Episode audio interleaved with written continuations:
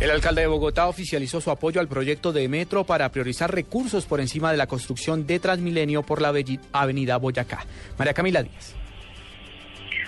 Hola, ¿qué tal? El alcalde de Bogotá, Gustavo Petro, le respondió al director de Planeación Nacional, Simón Gaviria, quien aseguró que debido a que el presupuesto para la construcción del metro supera los 10 billones de pesos, el distrito tendrá que decidir qué obras quiere priorizar. Porque el alcalde dijo que en una reunión en días pasados con Gaviria ya se había dejado claro que el distrito priorizará en la construcción del metro.